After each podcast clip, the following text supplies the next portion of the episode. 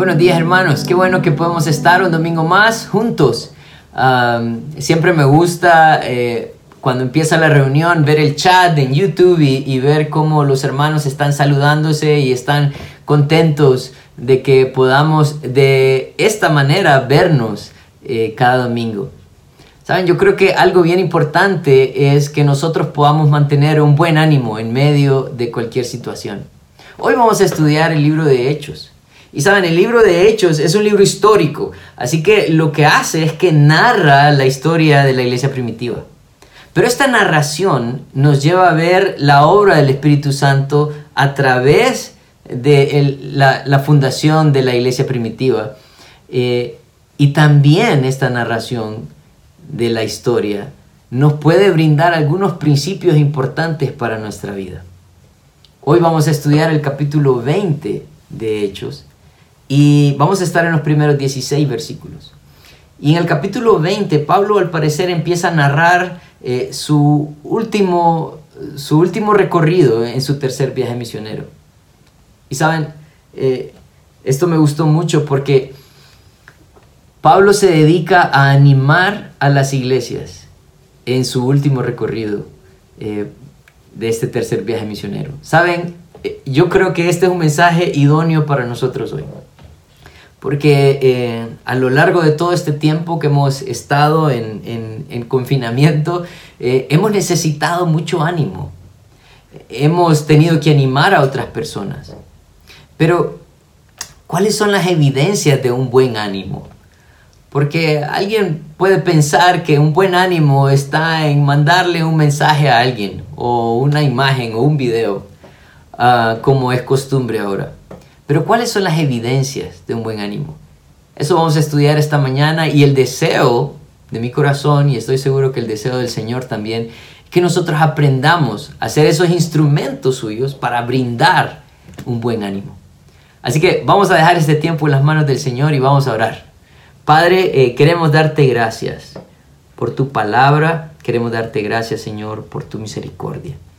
Eh, la hemos visto, Señor, a lo largo de este tiempo. Ayúdanos, Señor, a, seguir confiando en ti, a seguir creciendo en ti, a fortalecernos, Señor, en lo que tu palabra nos dice, eh, para poder brindar también el ánimo correcto a las personas que nos rodean. Gracias por la iglesia, Señor. Gracias porque tú la sigues usando. En tu nombre santo oramos. Amén. Vamos a ir entonces al capítulo 20. Vamos a leer el versículo 1.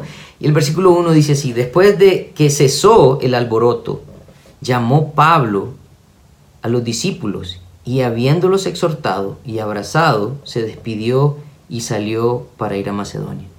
La semana pasada el pastor José Adán nos hablaba de este alboroto que habla el versículo 1. Eh, Saben, las personas en Éfeso estaban sumergidas, según lo que nos narra el capítulo 19, en dos cosas.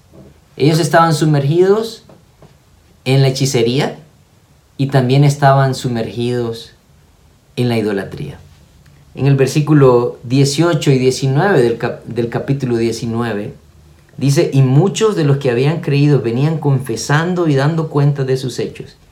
Asimismo, muchos de los que habían practicado la magia trajeron los libros y los quemaron delante de todos y hecha la cuenta de su precio, hallaron que era 50 mil piezas de plata. Cuando las personas vieron y escucharon la palabra de Dios, el Señor vino a convencerles de su pecado. Ellos estaban dispuestos a entregar aquellas cosas que los alejaban de honrar al Señor. Entre ellos estaban esos hábitos de hechicería. Dice que reunieron todos estos libros de brujería y los quemaron con un precio de 50 mil piezas de plata. Solo para que tengan una referencia, una pieza de plata era eh, equivalente a un día de trabajo. Así que si usted quiere hacer número de cuánto quemaron ese día, multiplique un día de, trabajo normal de un jornalero por 50 mil y se va a dar cuenta que ellos entregaron mucho ese día por honrar al Señor. Pero cuando la palabra de Dios eh, continuó eh, como decía el pastor José Adán, de una manera efectiva, no solamente se alejaron de la hechicería, sino que también se, se alejaron de la idolatría. El pastor José Adán nos hablaba la semana pasada de lo que sucedió y quiero citar el versículo 23 del capítulo 19. Dice que hubo por aquel tiempo un disturbio no pequeño acerca del camino, porque un platero llamado Demetrio, que hacía de plata templecillos de Diana, daba no poca ganancia a los artífices, a los cuales, reunidos con los obreros del mismo oficio, dijo, varones, eh, sabéis que de este, de, este oficio perdón, obtenemos nuestra riqueza. Pero veis y oís que este Pablo, no solamente en Éfeso, sino en casi toda Asia, ha apartado a mucha gente con persuasión, diciendo que no son dioses los que hacen con las manos.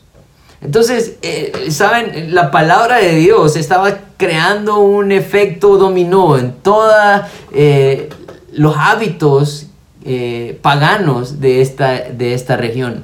Al punto donde ellos empezaron a tener problemas porque si estamos perdiendo dinero, ellos estaban preocupados porque Diana estaba perdiendo seguidores, ellos estaban preocupados por el dinero que estaban perdiendo de la venta de sus estatuillas. Y, nosotros vimos la semana pasada cómo el Señor libró a, Pablo y también a los hermanos en Éfeso de ser linchados de pronto por una multitud.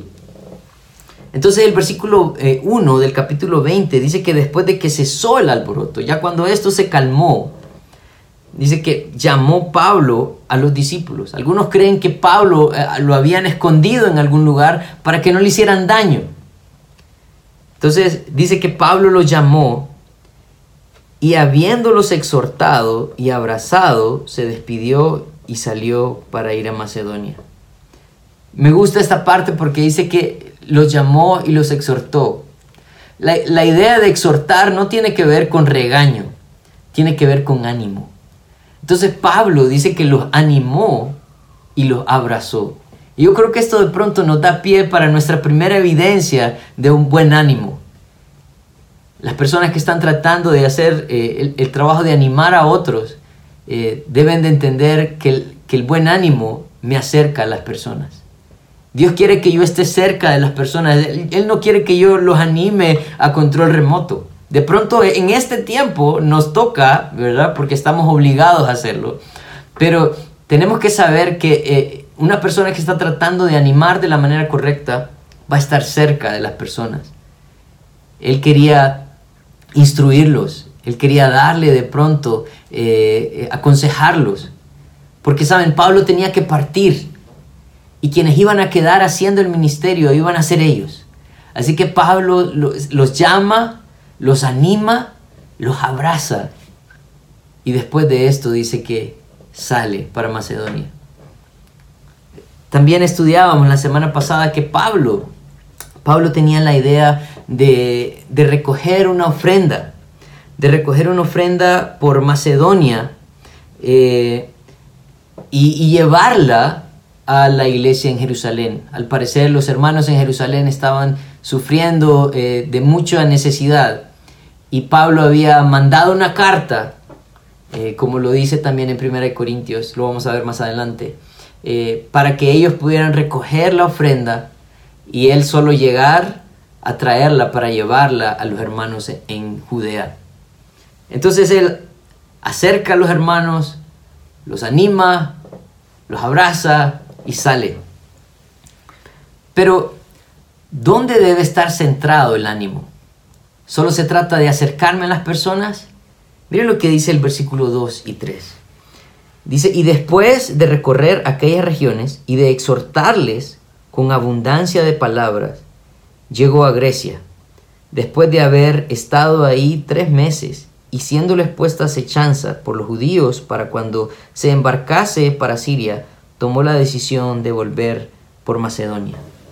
Entonces, miren que eh, Pablo viene y decide recorrer todas estas eh, ciudades.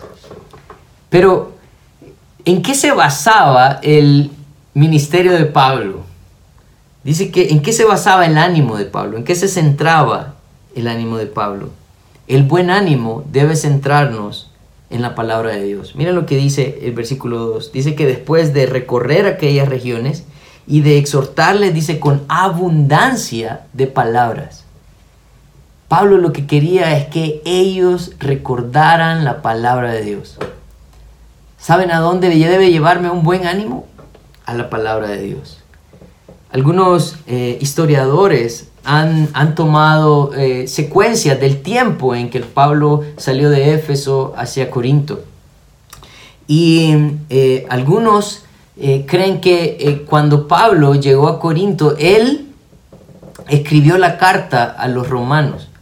Y en su viaje entre salir de Éfeso y llegar a Corinto, él escribió también la carta de Segunda de Corintios. Pero escuchaba a un pastor esta semana y mm, él hablaba acerca de Romanos capítulo 8.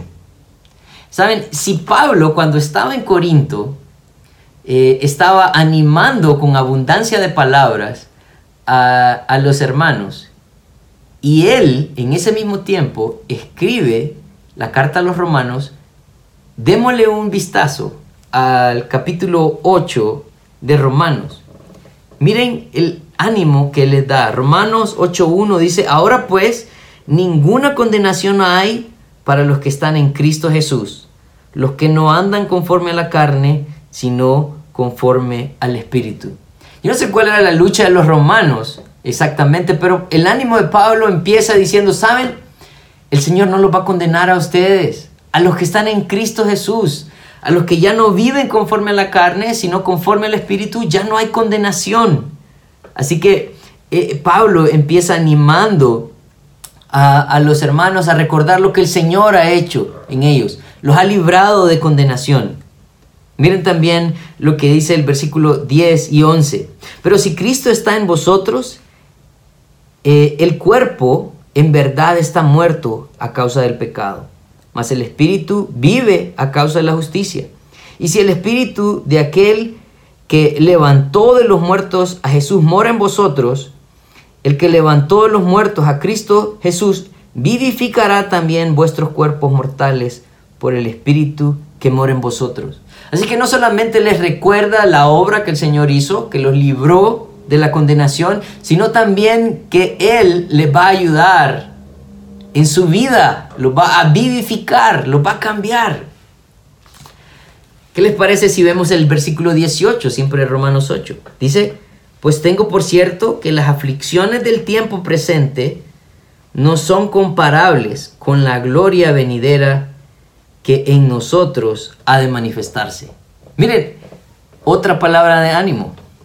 Otra palabra de ánimo que ellos tenían que entender que aunque hubieran aflicciones, y esto es algo bien importante porque Dios no nos ha prometido que no van a haber aflicciones, sino que Él nos ha prometido estar con nosotros en medio de las aflicciones y darnos una esperanza mucho más grande que estas aflicciones de este mundo. Miren el versículo 28.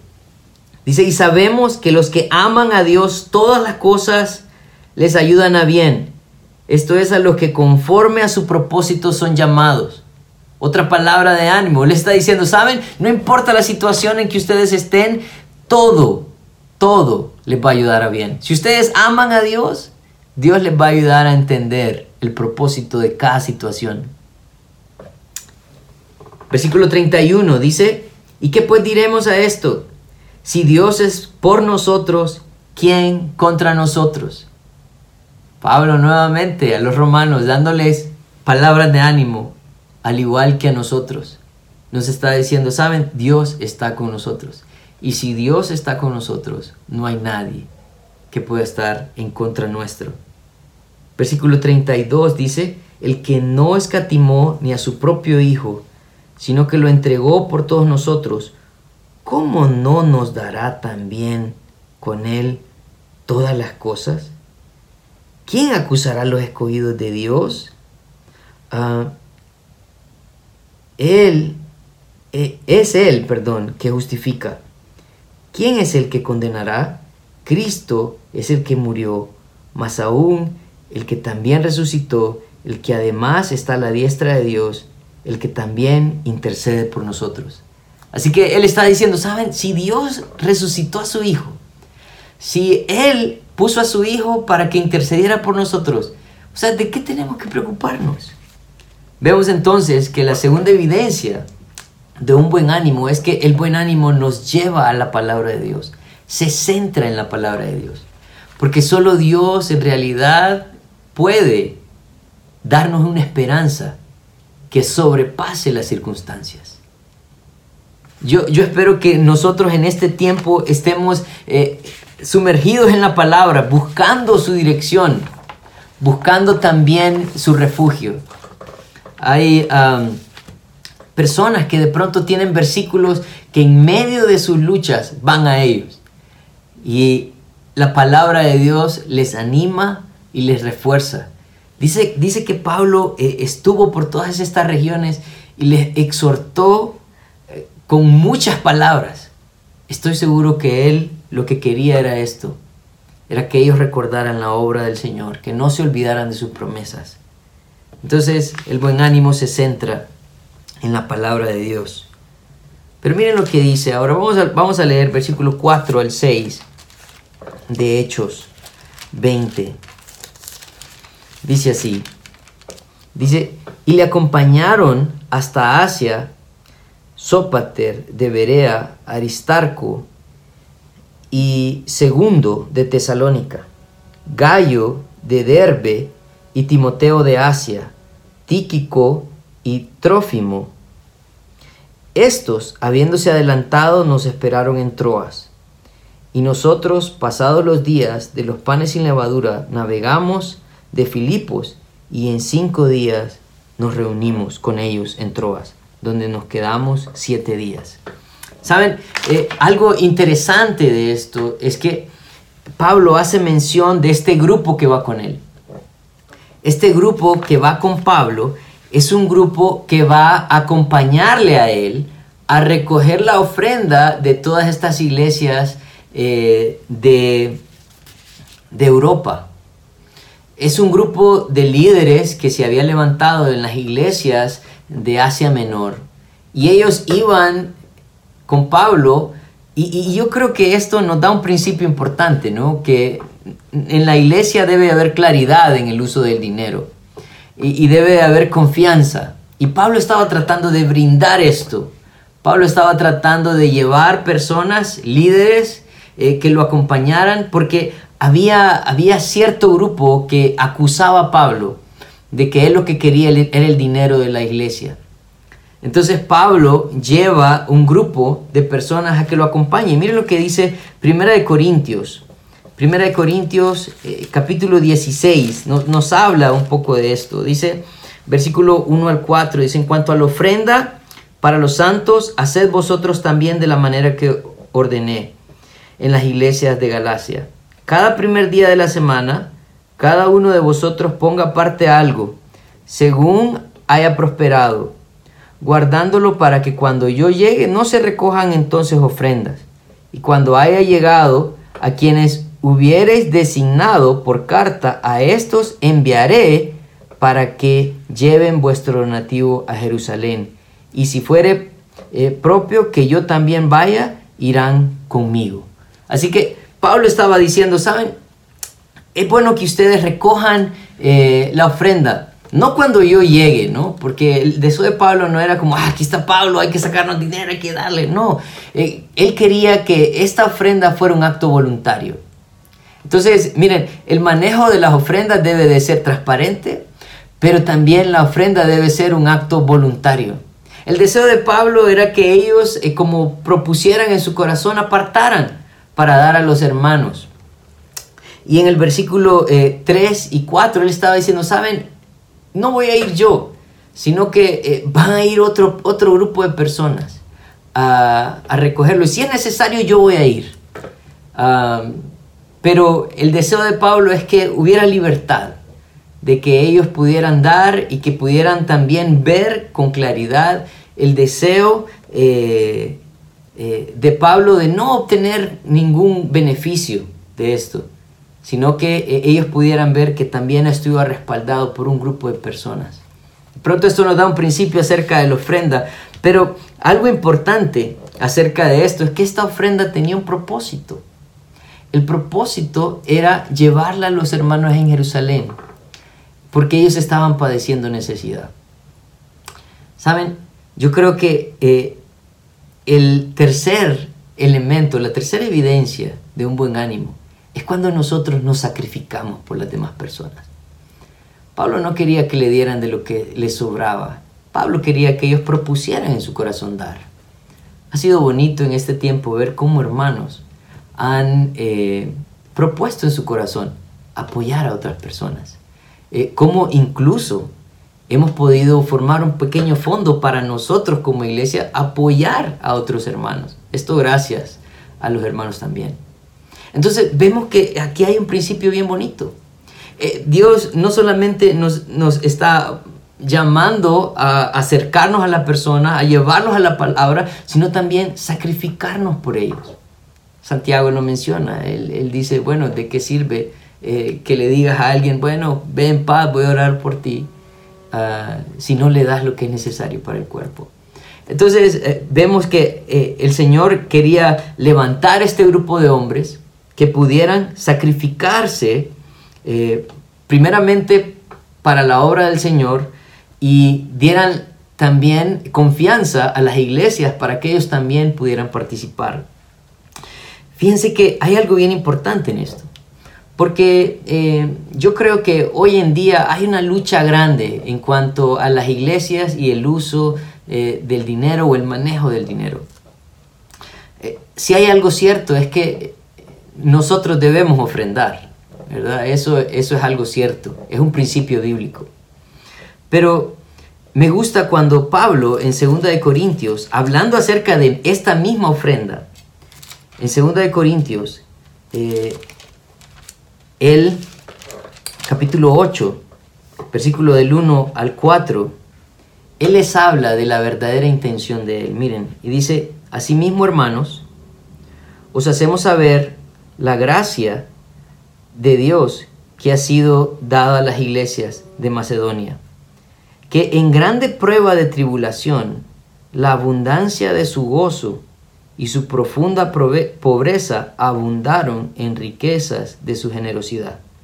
Pues doy testimonio de que con agrado han dado conforme a sus fuerzas y aún más allá de sus fuerzas, pidiéndonos con mucho ruego que les consideremos el privilegio de participar en este servicio para los santos. Ven qué bonito. Pablo no estaba interesado en su dinero, es más, era la iglesia rogándole, a Pablo que les tomaran en cuenta. Pablo estaba interesado en sus vidas.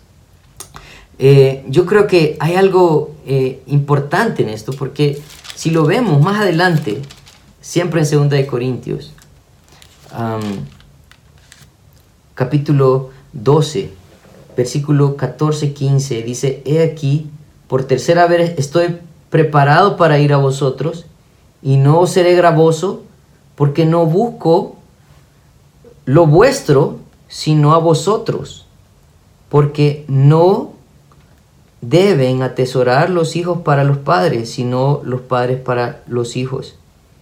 Y yo, con el mayor placer, gastaré lo mío, y aún yo mismo me gastaré del todo por amor de vuestras almas, aunque amando más, sea amado menos. Pablo estaba interesado en que ellos fueran parte del gozo que había en dar. Pablo decía, saben, yo no voy por el dinero, yo voy por ustedes. Yo estoy dispuesto a entregar lo mío, a gastar lo mío por amor a ustedes. Aún, dice, miren, miren que me gusta mucho la última parte, dice, ah, aunque amando más, sea amado menos. Decía Pablo, de pronto ustedes no entienden el amor que yo les tengo. Pero era indispensable para Pablo que ellos pudieran ser parte de este ministerio tan bonito, de poder ayudar a los hermanos. Así que esta tercera evidencia es bien importante para nosotros y yo creo que el Señor de pronto en los próximos meses nos va a dar la oportunidad de seguir practicando esto más, que nosotros podamos sacrificarnos por los demás, que nosotros podamos entregar no lo que nos sobra, sino que podamos sacrificar a, lo que nosotros tenemos para, para dar a los demás. Así que, tercera evidencia importantísima Y esto nos lleva a la cuarta evidencia importante. Vamos a ver, eh, eh, la cuarta evidencia tiene que ver con el anhelar el tiempo juntos. Miren, versículo 7 al 12. Dice, el primer día de la semana, reunidos los discípulos para partir el pan, Pablo les enseñaba y habiendo de salir al día siguiente, y alargó el discurso hasta la medianoche.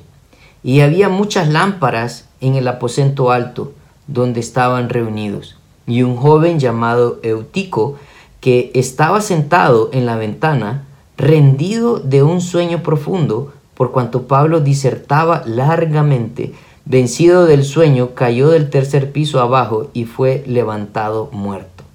Entonces descendió Pablo y se echó sobre él y abrazándole dijo, no os alarméis, pues está vivo. Después de haber subido y, partido el pan y comido, habló largamente hasta el alba y así salió. Y llevaron al joven vivo y fueron grandemente consolados. Nuevamente, consolación, ánimo.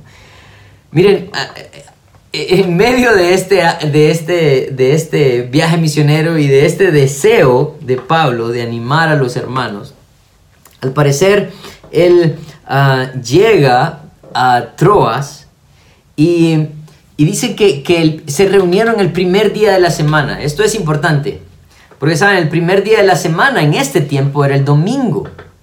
Así que eh, Pablo de pronto había llegado eh, un sábado y el domingo primer día de la semana que no se acostumbraban reunir, eh, dice que se reunieron para partir el pan. Y, la idea es que ellos celebraban la Santa Cena, pero esta, esta reunión terminaba con un ágape. Esa era la idea del partimiento del pan también que era, todos los hermanos llevaban comida y se reunían y, después de, celebrar la Santa Cena y de pronto escuchar la palabra de Dios, eh, comían. Y, lo que sucede es que para algunos, algunos de las personas que asistían a, a estas reuniones, de pronto esta era la única eh, comida eh, que iban a tener en la semana porque habían muchos de entre ellos que eran esclavos. Entonces era una, era una, fiesta, una fiesta, era algo tan bonito. Y saben, yo, yo quiero que, eh, el día que nosotros nos podamos reunir, que podamos volver a la iglesia, celebremos la Santa Cena y también hagamos un ágape, que nos pongamos de acuerdo y celebremos la Santa Cena y después de la reunión podamos comer juntos. Qué bonito sería eso, poder practicar lo que la iglesia estaba practicando. Ellos estaban anhelando un tiempo juntos. Pero miren lo que sucede dice que eh, en el versículo 7, dice que alargó el discurso hasta la medianoche. Pablo se quedó predicando y le dieron las 12 de la noche predicando. Algunos se quejan porque yo predico 40 minutos. Pablo predicó hasta la medianoche. Y no solo eso. Miren, dice que eh, había muchas lámparas en el aposento alto donde estaban reunidos y había un joven, un joven que se llamaba Eutico. Y este joven al parecer eh, tenía mucho sueño, había muchas lámparas encendidas, se acerca a tomar un poco de aire a la ventana y se cae, y cae muerto.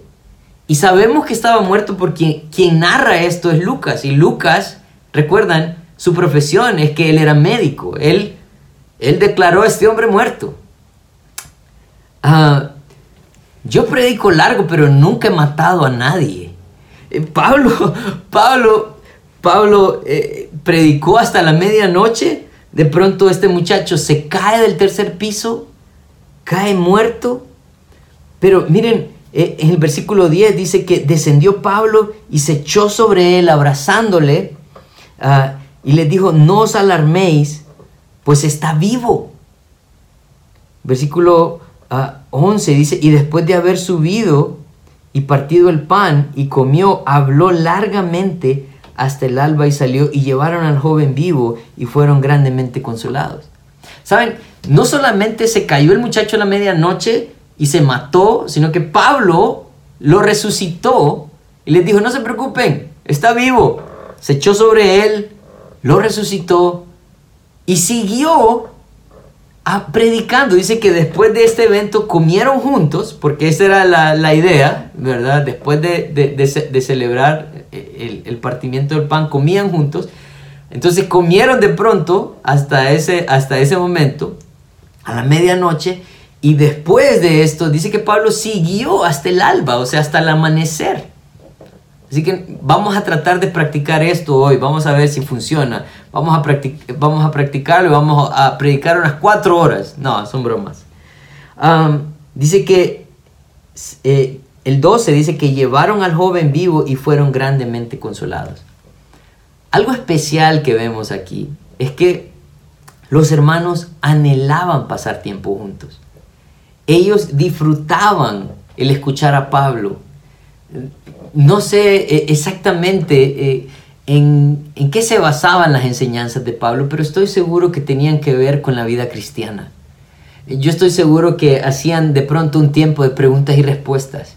Y Pablo bíblicamente les instruía y les animaba. Eh, yo, yo creo que para nosotros esto es otra evidencia importante. ¿Cuánto estamos anhelando vernos cada domingo, cada grupo casa, cada estudio? El deseo de Dios es que nosotros podamos crecer en esa comunión. El deseo de Dios es que entendamos que estar juntos como hermanos, como iglesia, también es un hecho de ánimo. Cuando nos reuníamos hace unos meses atrás, eh, para mí era bien especial llegar a las 7 y media de la mañana. Yo llegaba un poquito más tarde, 7.45, pero yo llegaba y mis hermanos ya estaban trabajando. Y estaban poniendo todo el equipo, estaban limpiando el salón, ordenando los boletines, ah, haciendo todo, preparando todo para la escuela bíblica. ¿Saben qué bonito y qué alegre es poder reunirnos cada domingo y vernos las caras? Eh, disfrutar el poder ver entrar a los hermanos y poder saludarlos. Eso era lo que estaba sucediendo aquí. Eh, eh, este era un, un acto de ánimo también para ellos. Ellos querían aprovechar a Pablo Pablo tenía la disposición de entregar su noche, su madrugada, su día, para poder enseñar a los hermanos también. No importaba que, eh, que hubieran incidentes porque el Señor estaba con ellos. De pronto solo fue el llamado de atención a Pablo para que pudieran pasar a la comida y después seguir. Pero eh, creo que esa sería de pronto nuestro cuarto evidencia del buen ánimo el que anhelemos estar juntos como iglesia. Versículo 13 al 16, eh, en esta parte eh, hay mucha incertidumbre porque no hay mucha información, pero vamos, vamos a, tratar de sacar algunas conclusiones. Versículo 13 dice, nosotros, adelantándonos a, embarcarnos, navegamos a Azón, para recoger ahí a Pablo, ya que así lo había determinado, queriendo él ir por tierra. Cuando se reunió con nosotros en Azón, tomándole a bordo, vinimos a Mitilene. Navegando de ahí al día siguiente llegamos delante de Quío y al otro día tomamos puerto en Samos y habiendo hecho escala en Trogilio, al día siguiente llegamos a Mileto, porque Pablo se había propuesto pasar de largo a Éfeso para no detenerse en Asia, pues se apresuraba por estar el día de Pentecostés, si fuese posible, en Jerusalén. Leyendo un poco eh, esta, esta, historia, eh, parece que al día siguiente, ¿verdad? Eso sería el, lunes, ellos deciden eh, salir de Troas y llegar a Mileto. Pero había una parte donde ellos tenían eh, que tomar un barco. Y mm, dice el versículo 13, Lucas narra que se adelantaron y se embarcaron eh, para llegar a Azón. Pero Pablo los envía en el barco y él se va caminando. Y, mm, ¿saben? Hay muchas teorías acerca de por qué Pablo decide eh, caminar este último tramo o esto, parte de estos últimos tramos. Algunos creen que de pronto no había lugar en el barco, eh, otros creen que de pronto Pablo se mareaba y él trataba de caminar lo más posible para no marearse en el barco. Otros, eh, esto, esto lo escuché esta semana, otros creían que como, como nos dice en el versículo 3, que algunos judíos eh, estaban poniendo acechanzas a él, o sea, de pronto algunos querían tirarle del barco, de pronto él tenía miedo, no sabía y eh, decide caminar. Pero, ¿saben? Otras personas también creen que Pablo eh, quería aprovechar su último, su último tramo para seguir animando a las personas. Y yo creo, ¿saben? Debido al historial de Pablo, debido a, su trayectoria, yo creo que de pronto esto tiene mucho sentido. Ah, de pronto Pablo necesitaba tiempo para meditar y decidió caminar de Troas a Azón, que eran alrededor de 65 kilómetros. Yo no sé si ustedes han caminado 65 kilómetros, pero miren, una persona haciendo un maratón ah, de 42 kilómetros, ah, se puede hacer un maratón entre un buen tiempo, que pueden ser 4 horas, ¿verdad? Hasta de pronto 5 o 6 horas. Eh, Pablo decide caminar 65 kilómetros para llegar a Son. Yo estoy seguro que en este tiempo él eh, aprovechó para poder compartir de la palabra de Dios con más personas de las que iba a poder compartir en el barco. Yo estoy seguro que de pronto eh, el Señor lo utilizó para seguir animando personas en el camino. Y, yo creo que esto me lleva entonces a, mi quinta evidencia de un buen ánimo. Las personas que están brindando o buscando dar un buen ánimo van a buscar oportunidades para dar buen ánimo. Pablo lo estaba haciendo. Saben, iglesia, yo creo que nosotros debemos de ser una, iglesia que se preocupe por los demás. Ah, debemos de ser una iglesia que esté enfocada en tener cerca a los hermanos. Eh, necesitamos ser una iglesia que lleve a los hermanos a la palabra para que sea la palabra eh, animándoles también, sacrificando de lo nuestro para nuestros hermanos, anhelando ese tiempo juntos y buscando oportunidades ah, para seguir animando a otros. Una de las causas eh, por las cuales las personas no continúan en la iglesia es porque eh, se quejan de que nadie les mostró amor. Yo espero que nuestra iglesia no sea el caso.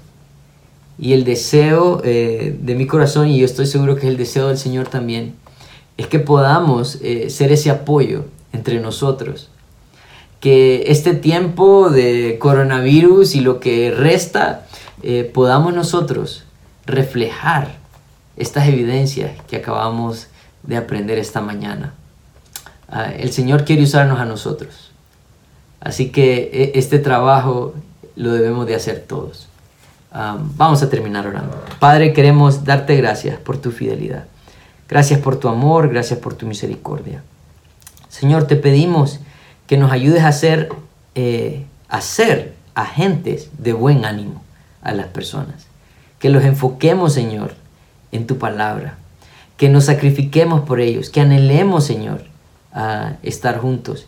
Que busquemos esas oportunidades, Padre, para dar aliento, dar ánimo, Señor, a aquellas personas que lo necesitan.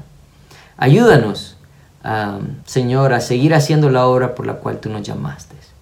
Em, y Señor, eh, podemos confiar de que tú eres fiel y seguirás siendo fiel para mostrarnos eh, el propósito en medio de toda esta situación que estamos viviendo. Gracias Señor eh, por tu amor y tu fidelidad. En tu nombre santo.